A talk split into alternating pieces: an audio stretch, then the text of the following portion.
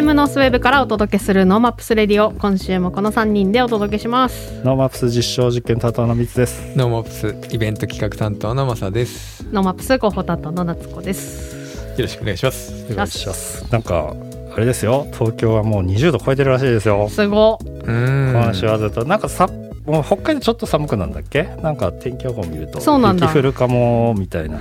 もういいよって気になって でもすごい溶けたのにね。すすっごい溶けてるはずだけどめっちゃ壁だよね。そう全然溶けてる感じがしない。うん。いやだからあのこれだけ降って、うんやっぱりその除雪追いつかなくってう、うん。で溶けてくの嬉しいけど、うん。これだけの雪でと溶け続けた時の、うん。あの路面の状態っあてすごいね。すごい。あのね、うん。メインのね通りはさもう大丈夫、うん全然大丈夫がさ一歩こう横に入っそうた路地とかがさ、うん。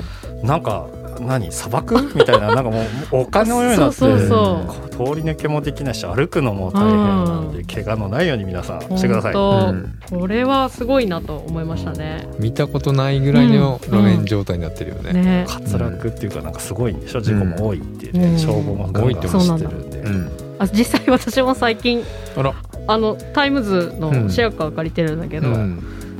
それでハマっちゃった事故った。あ事故っちゃった。あら。事故ったっていうか止まってるトラックに、あの横を通り抜けるときにああのー、わだちに取られて、う。後輪が横滑りしちゃって、うん。お尻がぶつかった。そうお尻ぶつかって、横滑りね。結構ペコッとペコッとやっちゃった。あれららら。へこむね。へこむ。心がへこんだへこみました。まあトラックがねうん。全然無傷だったからよかったんだけど、そう。でもまあ自己証明出そう。やりました、ねねみんな気をつけて運転して。運転し気をつけて気をつけて歩い本当ね。て、あ運転してそうそうそう俺いいことはなかったの？いいこと？うん。ないか。なんかいい話しようとした。の美談美談えじゃあいいこと。あのね、うん。あの古井里穂ちゃんの、う。うんん。あのーまあねノースウェーブでもうん斜めにラブイやってらっしゃいますが、ファンのね。ファンなんです。りほちゃんのアルバムが発売になりまして、うん。あのすぐその日のうちにダウンロードして。ダウンロードしまして聞いております。いいよね。いい可愛いしね。全部シングルみたいな曲だもうんんね。そんなことない？聞き応え満点。ね。やっはいぱ配信でずっとリリースしてるやつがギュッてアルバムになるとうん、全部シングルみたいに感じちゃうよね。そうかっこいいんですけど、うんマノマップスの2020で、えーフローティングっていう、うんあの楽曲をテーマソングにさせてもらったりだとか、うんそ。の年の、えー、とイベントでも古井里穂ちゃんに出てもらったり、そうね。そはいの、その年も出てもらってるし、その前の年も出てもらってるね。うん。なので、まあ、ノーマップス的にも、うん。私的にもうん。応援をさせていただいております。ねどんどんどんどんかなんか有名になっていってるような気がするし、うんやっぱ楽曲のクオリティもどんどん上がってる気がするし、もうあと一歩でなんかすごい次のステージに行きそうな雰囲気があるからね。雰囲気ねいいねうん楽しみですよってほしいと思っております。皆さんもぜひ応援して、はいあの北海道初アーティストとしてね、そうですねインプットしておいていただければと思います。んうん。はい。そして今日のノーマップスレディオは、うんえー最近の気になるトピックスをテーマに、テーマなの？これは。ネタがなかったんじゃない？そうですね。あの、ゆるゆると3人で喋っていく回になっております。はい。ぜひお付き合いください。ノーマップスレディオワクワクする未来を作る番組です。ツイッターでハッシュタグノーマップスレディオでツイートしていますので、ラジオと合わせてぜひご参加ください。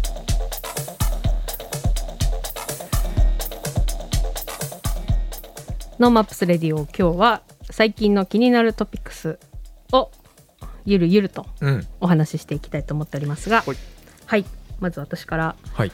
えー、とサウスバイサウスウエスト2022はい。が今開幕しております3月11日から20日までということで、まあ、ノーマップスのこう開催の、まあ、ききっかけというか、まあ、うんベースというか、あのこういうのを札幌でもやりたいねっていう話から。憧れだね。憧れ憧れ。ね、うんそうね。あの毎年3月にアメリカ・テキサス州のオースティンで開催されている、まあ音楽映画インタラクティブをテーマにしたまあまあ巨大超巨大なビジネスカンファレンスとフェスティバルということで、まあ1987年にインディーズの音楽祭として始まったものが後に映画だとかインタラクティブを加えて現在だと 10, うんと10日間で数万人40万人とかですねを集めてしまう世界最大級のイベントになっています。うんでこのオースティンにもたらす経済効果も380億円うんと言われていて、まあ、行政も民間も市民ボランティアも連携して行われている、まあ、30年続いているうんイベントになっています。まあ、このサウスバイサウスウエストがきっかけで、まあ、ツイッター、ピンタレスト、あとスポティファイも。ウーバーとかね。ウーバーもそうなのか。あのもともとそのノーマップスこういう風になりたいなっていうのはやっぱ街の経済がうんうん。すごくこう明るく元気になった街うん。変わったきっかけがサウスバイっうん。て言われているんですよねこのオースティンは。もともと人口も少なく、まあ、主産業ってやっぱり、えーまあ石炭とかそういう燃料系とか、うん。まあ、テキサスって車ののハブになってたりするので、うんうんうん。まあ、そういう系が強い工業系の部分が多かったんですけど、うん。今はテック系がめちゃくちゃ多いです。そうですね。Facebook、Google、まあ、Apple うん。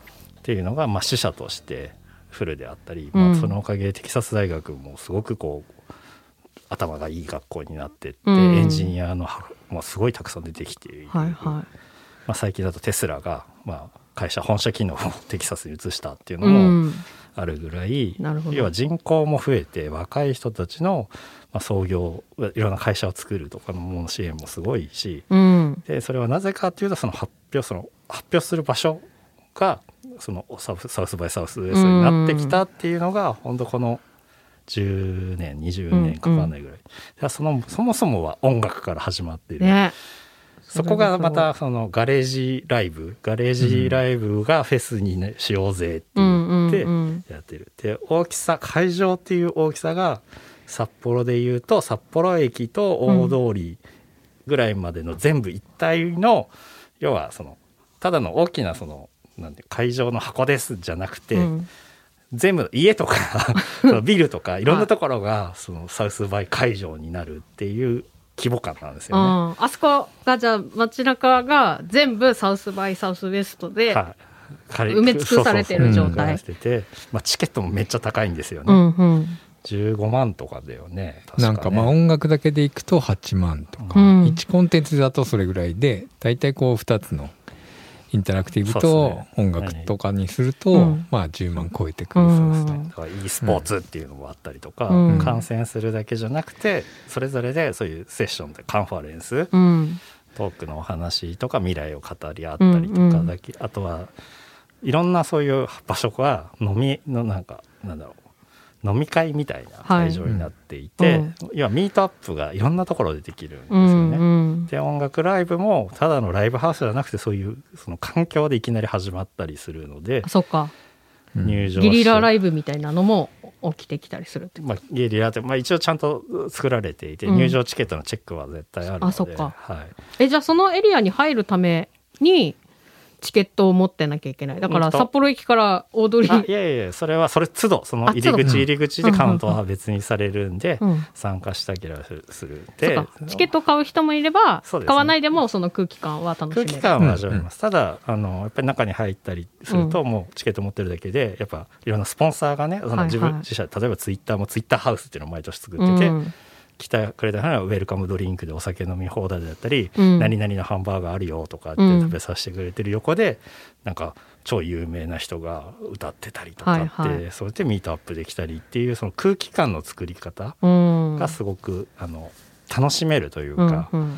まあお祭りね。本当にお祭りなんですよね。うん。だからやっぱり音楽も映像もあるしいろんなものがあるんでその横で新商品を発表したりする価値が生まれていて、それを作る人たちがそこにいるっていう街づくりになったんでベンチマークとして、目標として札幌まあ人口こそ増えてるけど経済発展って考えたら次のことをやらなきゃならない。うん。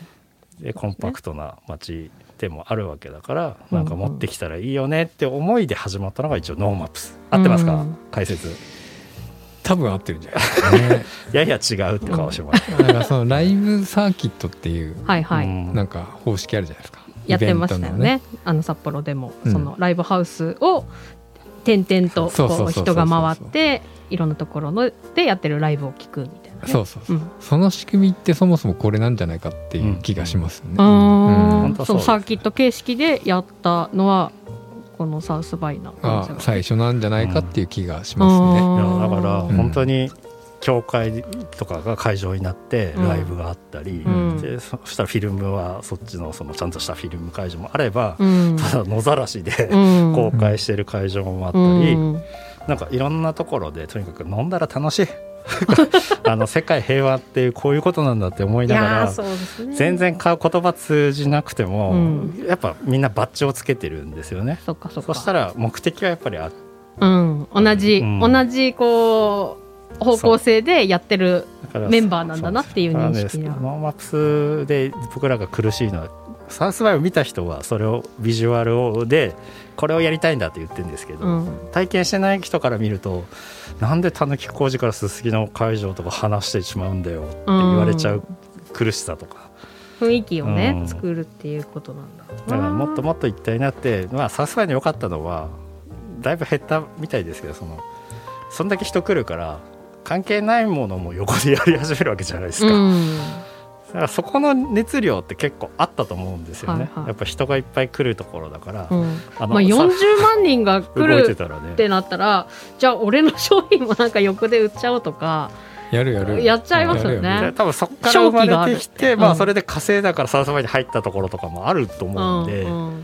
やっぱねそのなんかやっぱりこうその熱量がないとさ街ってウェルカムにならないと思ってるから、うん確かに、それまではまだ時間かかる、まあ、領域としてはねそのスタートアップコンテンツクリエイターマーケティング製造とかロボット工学ソフトウェアセキュリティ、まあ、スポーツ技術 VRARMR 何でもその音楽もねうんアーティストも、っていうような、まあ、本当に何でもこうガッチャンと。そうですね、割とその先端の発表をしようとしてくれる、うんうん。SDGs もそうですし、うんうん。フェムテックもそうだし、そうですね。で第一人者の人たちがちゃんとその場であの大きな声を言うということでなんか今年の中でもねあの結構こうもともまあ2年ぶりとか3年ぶりのリリアル開催になっちゃうので、結構もともとの重鎮たちがやっぱりいろんな発表をうん。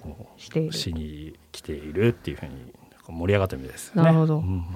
まあ、今年はその、まあ、コロナの影響もあって、まあ、初めてハイブリッド開催をするということであの今回私チケットをですねうん。購入してみまして、高いのにね。うん。あのサウスバイサウスウェストジャパンオフィスっていうのが、うん。まあ、東京にあってうん。あのそこが提供しているパッケージで、まあ、事前学習動画と事後事後レポートうん。とかあのどういうふうに楽しんだらいいかっていう動画なんかもあってそれがセットになってる、えっと、オンラインパスでそれうん5万円だったんですけど、うん。ちょっと、あのー空気感をね知りたいなというのもあって今回買ってみたんですけどうん。まだあのいろいろ攻略しなきゃいけないことがっていうかこのサウスバイサウスウェストのウェブサイトの構成とか、うん。うん。あとなんか本ちゃんとソーシャルがあったり、うん。ミュージックがあったりとか、うん。サイトが別々で、うん。でまあそんなに英語も得意じゃないから、うんまずどういう仕組みになってるのかから、あのー抑えていくのがね苦労しておりまして、苦労するよね。うん。うん。情報量半端ないうんじゃないですか。うん。でオンハイブリッドになってるからリアル開催のものもオンライン開催のみのものと,、うん。えー、とどれどっちもいけるものと、あと後で VOD があるオンデマンドで見れるものと、とかっていうねそれもまたたくさんあるんですよ。うん。だからね、うん。あのまだまだ時間があるので、うん。まあ、攻略ししていこうと思ってるんですけど攻略っていうか、ログインの仕方わかんねえって簡単に言うの簡単な話なんですいやマジ難しいですよ。頑張る、うん。頑張っていこうと、うん。ただあのやっと私サウスバイサウスウエストのオンラインの、えっと、バーチャルオースティンっていううん。VR 会場がありまして、ああーなんか。のーメタクエスト、うん。まあ、オキュラスクエストうん。のから接続して VR チャットのワールドにやっと入れたっていうのが、うん。昨日の段階なのでここからあの VR のコンテンツをどんどん楽しんでいけそうかもと思っています。ただね若干ねやっぱね VR 用意するんですよね。あそれを、うんそれも攻略したいんですけど まあそんなうん。コーナーでサウスバイサウスウエストが開催されてるんですけども、うん。あの月曜日の速報で、うん。ファイナルファンタジー40うんがゲーミングアワードでゲームオブザイヤーになったり。すごいね。はい。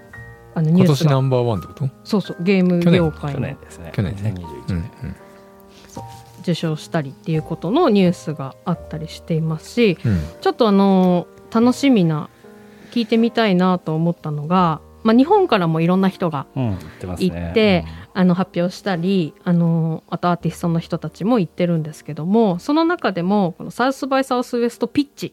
うんのファイナリストにあの日本関連のスタートアップが2社入っているということなんですけどもそのうちの一つがジブランドっていううんうん。スタートアップ企業で、このジブランドが提供するのはブランディングのプラットフォームでまあどうやブランドって聞くしブランディングやらなきゃいけないって聞くけど、どうやってやれば分かんないどうやってやればいいか分かんないなっていう人のためのうん。オールインワンパッケージ。そんなことある？そうを提供するって言っていて、うん。まあそのじゃあ自社ストーリーがどんなものかとか、うん。まあ、デザインとかカラーとかそういうのを全てこのサイト上あとオンラインでのミーティングもやってくれるみたいなんだけどもできますよっていうサービスでこう言語化がねビジョンミッションの言語化が難しいとか、うん。もうそもそもブランディングよくわかんないとか、うん。あとコストとリソースがないとかっていう人のためのサービスをこのピッチでお話しされるようで、うん。こうフレームワークを埋めていくことで、まあ、ブランディングっていうものが誰にでもうん。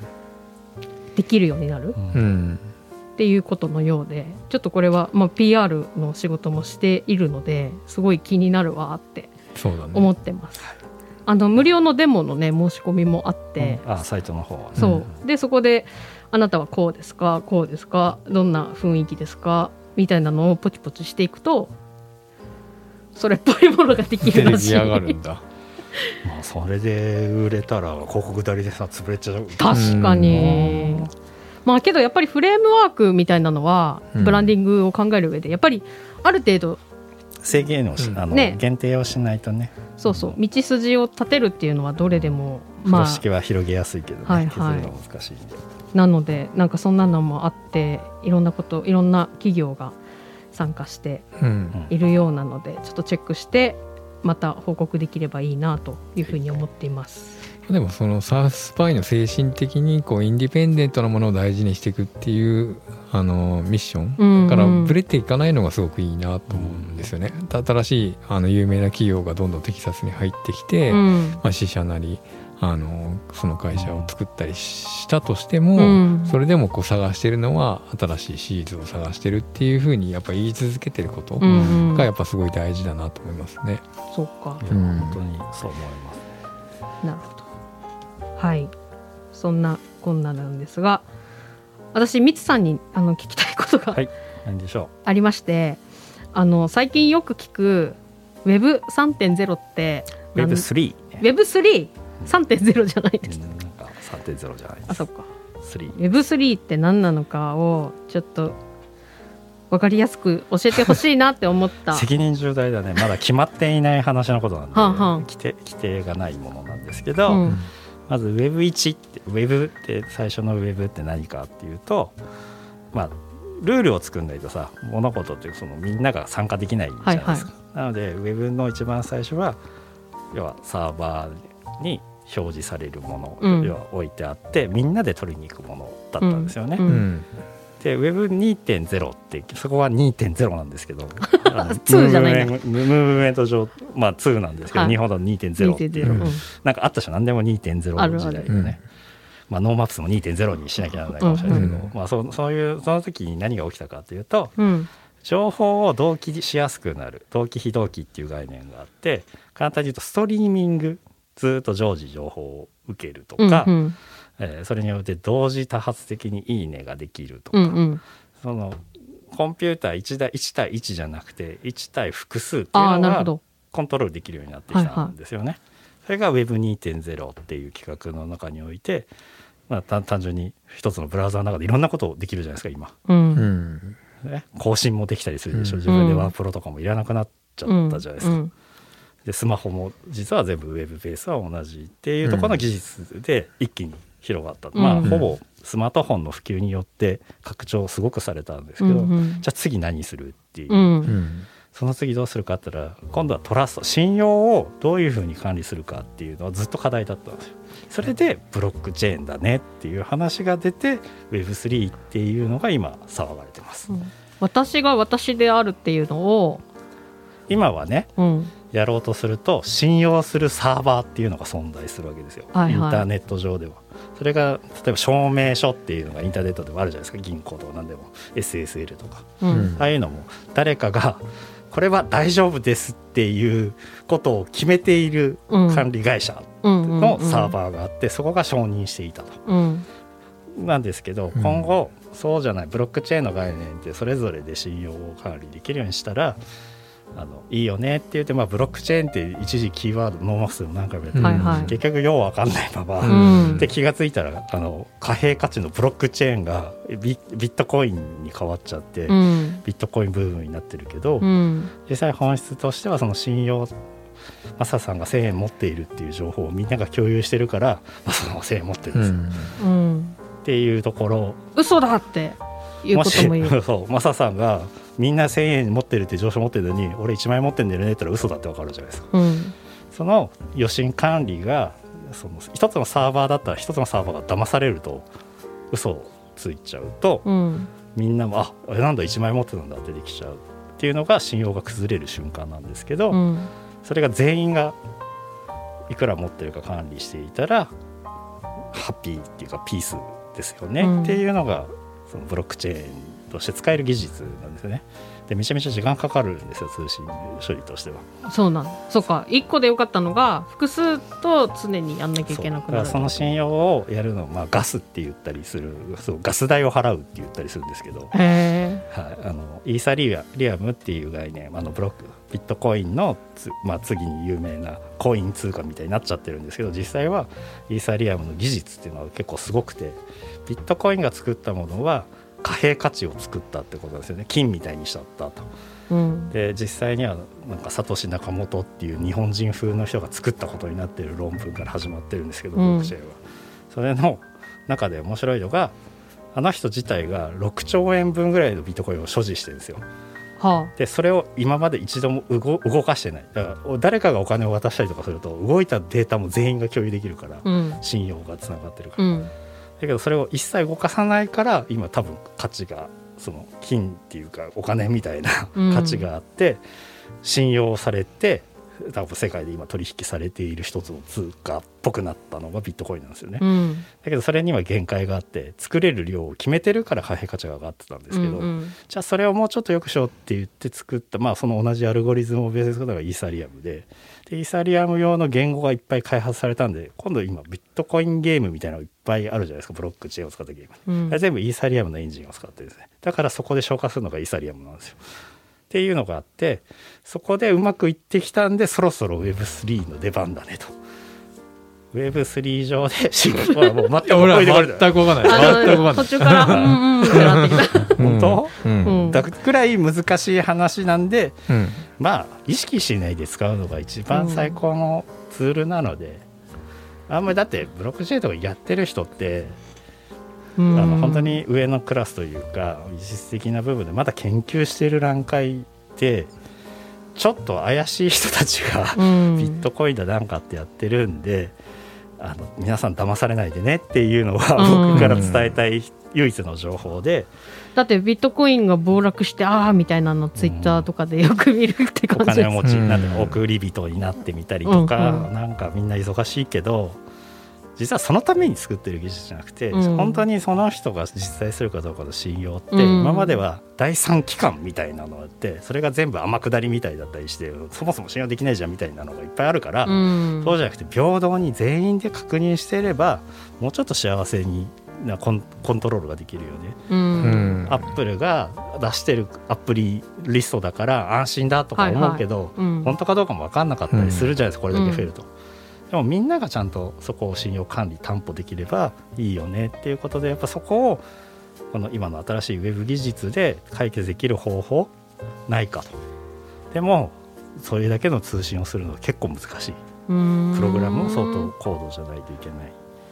それこそどこもどどこの、えー、と場所も同じシステムなり同じ言語で動いてないとそうですね。やり取りできない共ですもんね。通言語ができないんでさまあ、だからウェブのその2.0の時はそういうその JavaScript とかそういう概念がうん。ある程度決まってるので、みんながコントロールしやすかったんですねだから一気に広がっでうんうんうんストリーミングだなんだとかすごく便利にうん。拡張したと。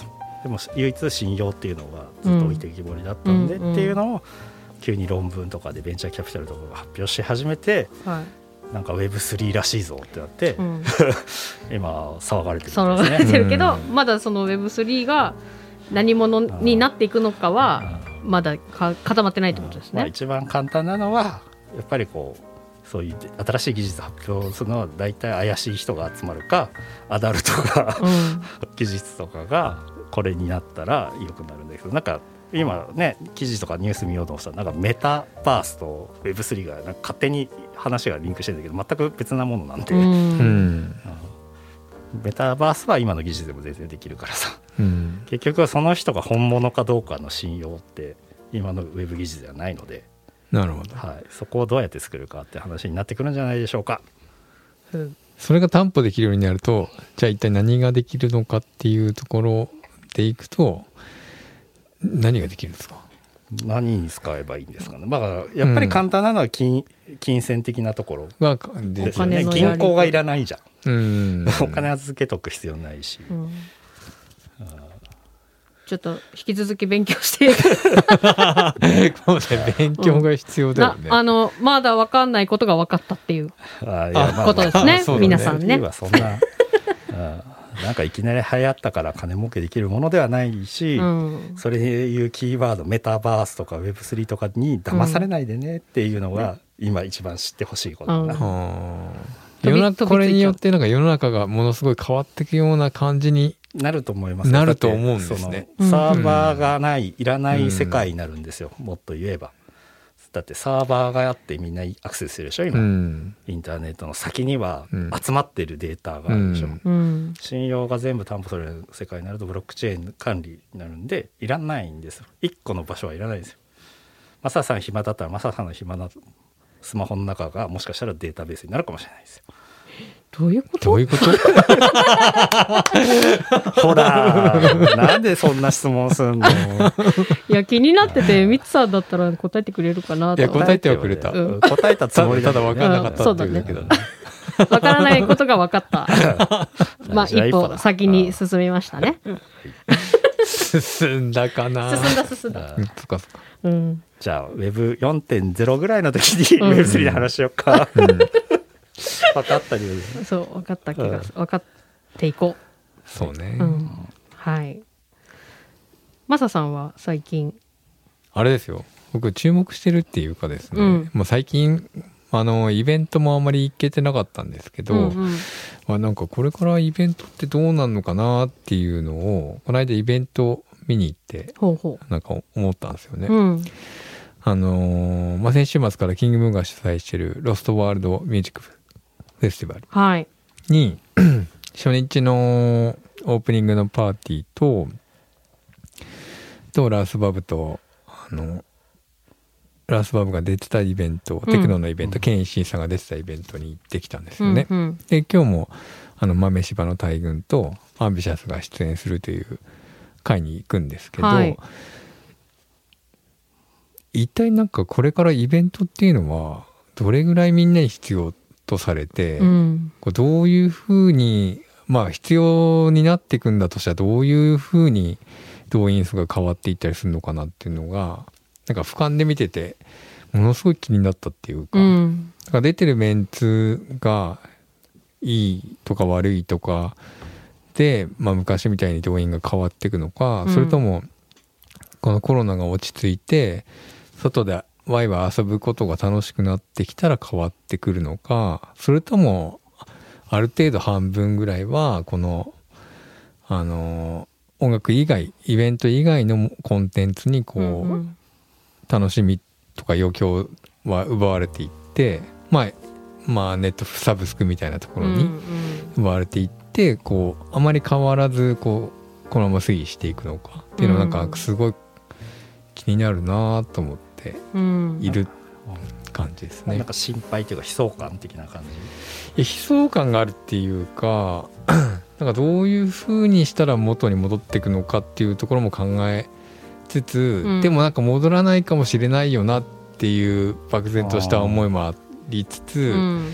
じゃあなんかそれをあの良い方向に進むためにはどういうなんかコンテンツであるべきかとか、まあ、じゃあノーマップスっていうし機関、まあ、こういう団体が次のイベントを作っていくとしたら、どういうものが合うのかうん。っていうのをなんかね考えてるっていう感じですね。うん。なんかなうんそのライブ同士の戦いじゃないものと戦わなきゃならない感があるってことだよね、なんかエンタメだけじゃないうん何か、うん。そのこの間本本読んでた中にやったのは某、えードーナツ屋さんの敵は何か話があって、うんうんドーナツ屋さんは何を敵と思ってますかって言われた時に、チェーンのね、うん。何だと思います？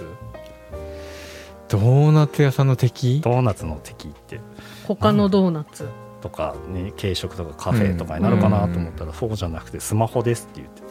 なるほどな。でネットフリックスは何を競合というか恐怖と思ってるか、何何と戦ってると思います？ネットフリックス。あれだけの世界規模の映像配信何だと思いますか？睡眠。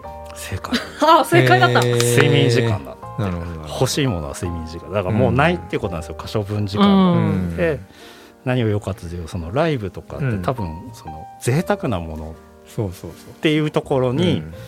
なんか感じてんのかなって今話聞きながらうん。贅沢なものだからなんか悲壮感じゃなくてなんか新しいことやらなきゃならないよね。でももしかしたらその時間がねうん。戻ってきたら、やっぱり贅沢な時間には行きたいよね体験したいよ、いやだって生音めっちゃ良かったですよ。あんな贅沢にど真ん中でさキングムーこんなに音いいんだってちょっとあの、うん普段酔っ払ってるからさ。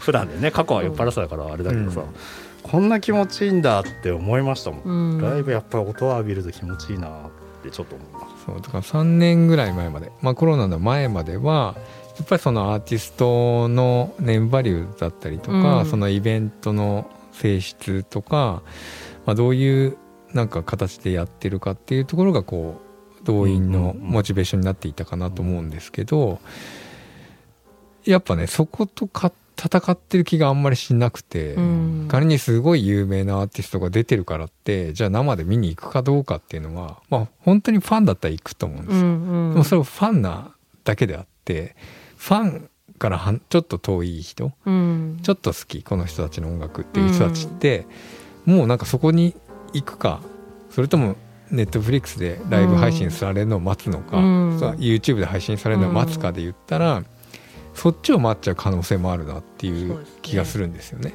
でまた今そういう音楽の情報もエンタメの情報もあのネットの中にたくさんあるんで、そこのとどう戦っていくかっていうことを考えると確かに。そうだからなんかものすごいたくさん宣伝をして素晴らしいアーティストを呼んで、うん。こういう風な楽しみ方ができますよっていうところの告知の仕方すらもう古いんじゃないかって思ったりするっていう、うん。実際のところはね。そうだよね。全然僕らが知らない人がうん。昨日のなんか YouTube 配信で2億円以上スポンサーしてもらってますとかさ、うん世界観が違うよね、全然違いますよねやっぱりね。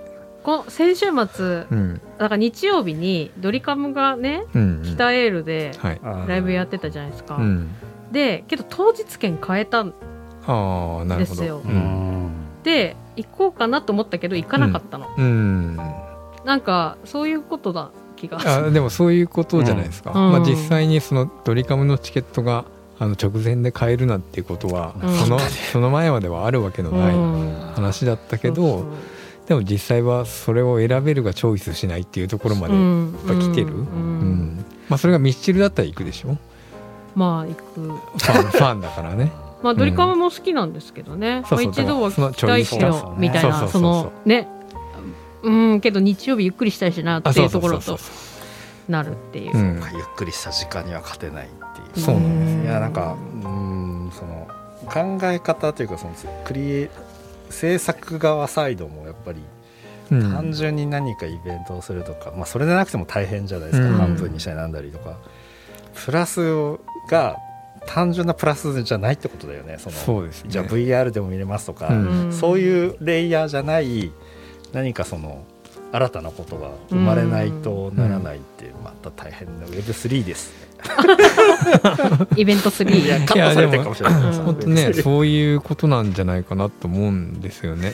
いやあの実際そのね僕土曜日にラースバブが、まあ札幌で3回目か4回目かぐらいのライブがあって、でそこにケンイシンさんっていう本当に日本で最高峰のあのテクノの DJ がいて、うん。まあまあケンさんは多分ヨーロッパでやるライブパレードとかにも今年呼ばれるようなうんうん。DJ ですけど、その2つが出ててもう絶対楽しくないわけがないうん。感覚としては、うん。だけどなんかこう実際にはそれを見に行かないとあの良さもわからないし、うん。あの見にい実際行ってもなんかこうさらにイベント機能行ってきてさって言いづらい世の中、うん。これめちゃくちゃ大変だなと思って。ね。あ行こう、うん。一緒に行こうよそうってそうそうそうね誘えない。しやっぱ飲んでて声も出せないし、うん。そのマスクがうん問題あるし、うん。やっぱり、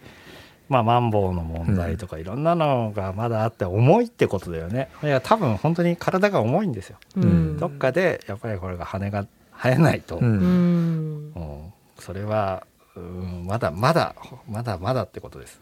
ね、だから、まあ、僕が今本当に思ってるのは一切何も言わない。ひ日付と場所だけ言う。っうんていう感じにしようかなと思って。いやこれから。だからうん逆に、ラッキーっていうさ、うん。その旅行とかもそうかもしれないですけど、今だからしか味わえない感覚値っていうのに気づいた人が今を楽しめるんじゃないでしょうか。うん。うん。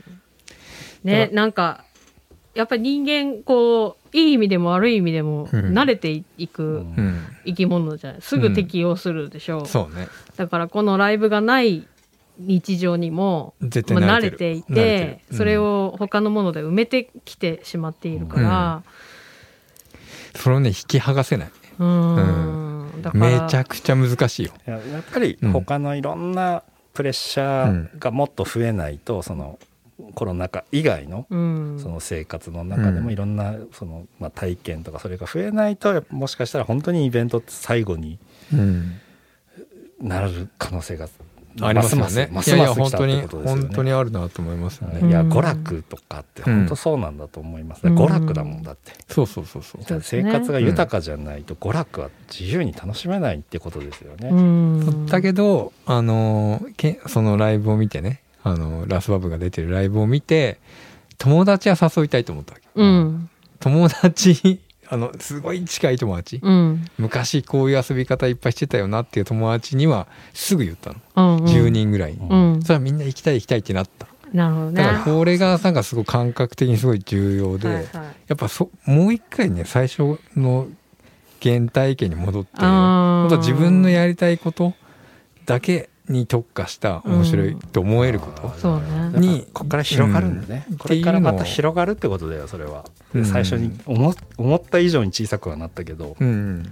もまあしかしたら本当にいいもの？の本当にいいものだったらうん、あの来てよぜひ絶対来てよってそうそうそう周りの人を誘っていくっていうのをもう一回作るってことそうもう一回ね作る。もう一回ゼロからやっていくのが多分一番遅いんだけど早い、ううんん。なんかどんなにあの何千万かけて宣伝しても多分ダメだと思う、うん。うん。面白い。うん。と思いました Web3 ということで、多分カットされてる。イベント3イベントは。はいイベント3 カットされてるから。Web3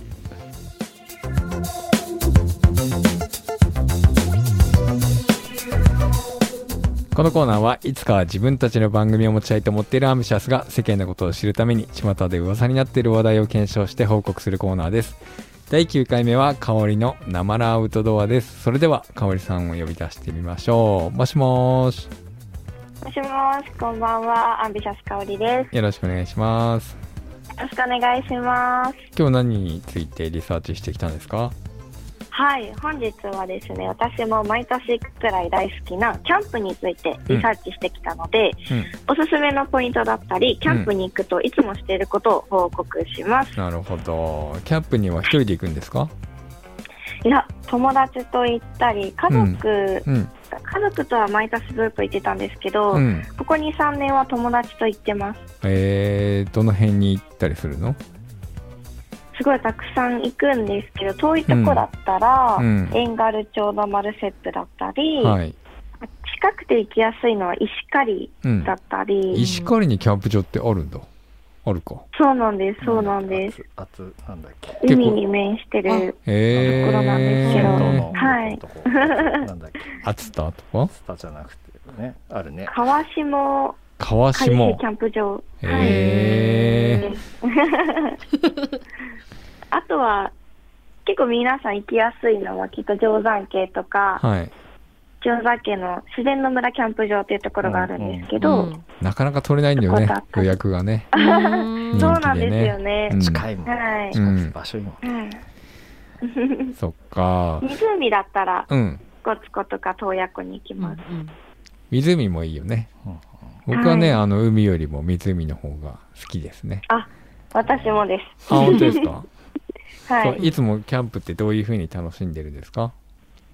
キャンプは、うんと、キャンプってやることがたくさんあって大変って思う方もいると思うんですけど、うん私はそういう作業が逆に大好きでいろんな方法を考えて楽しみながら実践してたりしていて、うんうん。例えばテント張りでペグが入っていかない時ってあると思うんですけど、うん大きい石が埋まってたりとかで、うんね。その場合は、うん。はい、上に袋を重しにして代用したりとか、うん。あとは火がつきにくいうん。時、うん。一生懸命あのうちわでパタパタしてたりすると思うんですけど、うん。そういう場合新聞紙を着火剤代わりにして火を起こすと、うん。仰ぐのもいらないですし2、3分でつくんですよ。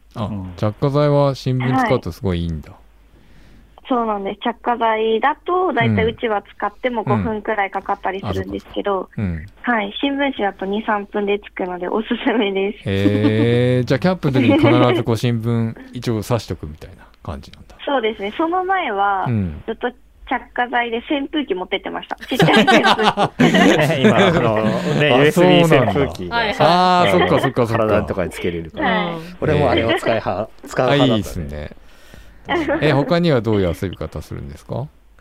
あとは、海キャンプも行くんですけど、うん。海キャンプでは、えっと、海で浜辺歩きながら貝拾ったりとか、うん。ボートで遊んだり、うん。山キャンプは川で釣りしたりとか、うん。山菜取ったりします。ああいいね。あとは、うん。はい、山キャンプ、うん。なんですよ、下は芝生だったりするので、うんキャッチボールとかバドミントンとかですかね。遊び道具いっていっぱい持ってくんだじゃあ。あ、そうなんです。うーん。あれなっちゃんもだってキャンプ好きじゃん。私もキャンプ好きですね。ね結構行くよね。行きます。あのね静かでいいのがね、うん。金山湖、金山湖いいね。おー。金山湖もおすすめですよ。うんえちょっと行ってみたいです。うん。ぜひ。最近ね焚き火もできるようになったんです、あそうなんだ。うん。あそうなんですね。そうです。いいね。じゃあキャンプ情報。湖ですもんね。そう、はい。あそうそうそうそう。湖湖。ああ、いいですね。うん。湖って、うん。あの、すごいいいなって思うのが、あの、夕日すごい綺麗じゃないですか。うん湖？いや場所によるんじゃないか湖に映る。あ、うん。まあまあ湖に映るっていう。のはああ綺麗それは湖がないと湖には映んないからな、うん。海は湖じゃないか。ら海に映る夕日だから、うん。いいんじゃない？そうですね。じゃあ今度一緒に。うん今度はいまたいいキャンプ場あったら教えて。そうですね。はい。うん。いい道具があったら教えてほしいですね。あ道具ね。道具とかね。キャンプグッズとかはいはいはい。そうですね。うん。あ、最近は、うん。最近はなんか、キャンプよりも、うんベッドとかご飯の材料などが準備されているグランピングが流行ってたりするので、ううんんそこも、グランピングの方私も今年行ってみたいなって思ってます。あ何も手ぶらで行けるってやつですね、うんそうかはいそうなんですよ。それは。楽だねそうなんです。うんうんはい。じゃあそのグランピングの情報もお待ちしてますはい。それでは最後にアンビシャスの情報お願いしますはい。アンビシャス情報です。3月20日はキングムーで開催されるロストワールドというイベントに出演させていただきます。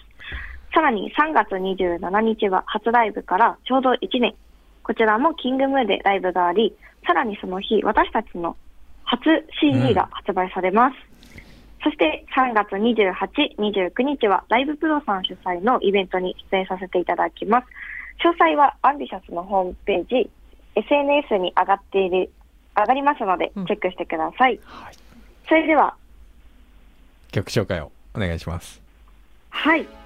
アンビシャスでうままお聴きください。今日はアンビシャスの香織さんにアウトドアについてお話を伺いましたありがとうございましたありがとうございました。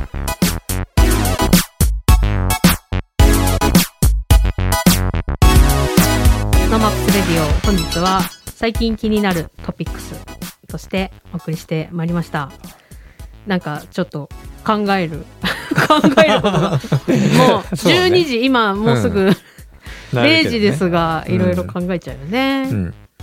でもいっぱいに考えて結論出ようが出まいが考えないわけにはいかない、そうですうん、ね、だから考え続けて後にこう結果が出ればうんうん。いいし、出なくても考えてないよりはマシ。そうね。絶対、うん、まあそれこそ本当未来をつどうやって作るかみたいな話ですもんね。うんあの NoMaps Radio にもあと NoMaps のセッションにも出ていただいておりました、近藤弥生子さん、えーライターの近藤弥生子さんの著書「まだ誰も見たことのない未来の話をしよう」という本が先日発売になりました。あのオードリー・タンさんに、まあ、現時点で未来についてどう思ってますかというのを、まあ、インタビューをしてったものをまとめたものですので、聞きたいよね。ね。またまたねあの何何スリもちょっと僕らを追っかけ続けることになる。と思うんですけどこのやっぱ答えを出せる人うん。は今ね欲し何？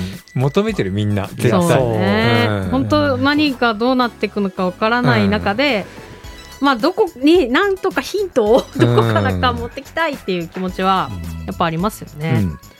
なのでそんな、えー書籍も、えー発売になっておりますのであのぜひチェックしていただきたいなと思います。はいそして、えーたびたび告知しておりますが、 NoMaps 2022に向けたメインビジュアル用アートワークコンペティションをただいま絶賛応募受付中でございます。集まってる？集まってますよ。なんかこの間すごい言いたそうなあのツイートがそうそうそう。あの、ね、胃がね、痛くなる。うんなりますので。お知らせしない方がいいねやっぱね。そう、あの、誰か今、うん。あこのねコンペのために何かこう手を動かしてね書いたりうん。なんだりしてる人がいるのかな、いないのかないるのかな、みたいなね。あいやそうだよね。いや特にそういうさ作品募集系はさほんと怖い。事前にやっぱり一通もらってさ、あれした方がいいじゃないかな。そうだから本当事前に、うん。あのやる気ありますっていう登録うん制にしようと思ってたんだけど、うんそれもなと思ってまああのこっちからこうねそういう専用のさあさってまで入校ですよみたいなのをさ、うん。リマインドをね。うん。そうなのでら安心できるからさ。そうこっちのね安心はね。まだだって当日にさ100とか来たらいやそうです。大変ですよ。そうですよ。も本当に。4月10日締め切りになっておりまして、まあその悶々としたツイートには、えー少しこういいねとか、うんあのそういう界隈の人かなみたいな人。からいいねがついててあこれは何かは来るかなと思って。あのまあ応募数はちょっとあの、うん。ここ発表するかわかんないかうん。らあれだけど、うんまあそんな期待もしつつ、あのーなっちゃんが思うより応募が来てたら、うん。優。勝者に、うん。あの僕がうちのグループのワインを1本。おすごい。すごい。おすごい。あの賞副賞としてああ勝手につけちゃってい副賞つきましたいいいいよね。いいね副賞として、あのワイワインがつきましたよ。ンが1本つきますので、はい。うんぜひ応じゃあ私も募してください。なんかチョコレートとかつけようかな。あら！チョコレート？なんでチョコレートなのか全く分かんないけど個人的になんか。個人的に。美味しいチョコレあーートを。ちょっと収録日がホワイトデーから俺らチョコレートくれてないぞっていうアピールだねそういうことまたそういうとこであってさ、はい。なんかいろいろ副賞つきそうなので、ぜひコンペご参加したいなしようかな今やってるよっていう人は、うん。はい。いいねをあのし4月10日、忘れなてく安心するからあそうですね。そうです。はい。はい。本日もお付き合いありがとうございました。 NoMaps Radio のアーカイブはポッドキャスト Spotify などストリーミングサービスでお聞きいただけます。 NoMaps Radio で検索してください番組の感想は FM ノースウェーブ番組メールフォームまでまたはツイッターハッシュタグ NoMaps Radio でツイートしてください。Facebook、Twitter のフォローもお待ちしております。今週も NoMaps 実証実験3.0担当のミツと NoMaps イベント企画2.5担当のマサと本当？えー、 NoMaps 広報担当。ゼロ。ゼロ。の夏子でなんで？えだから原点みたいなね。あ原点みたいな。あそういうイメージです、うん。はい。夏子でお送りしました。また来週。ままた来週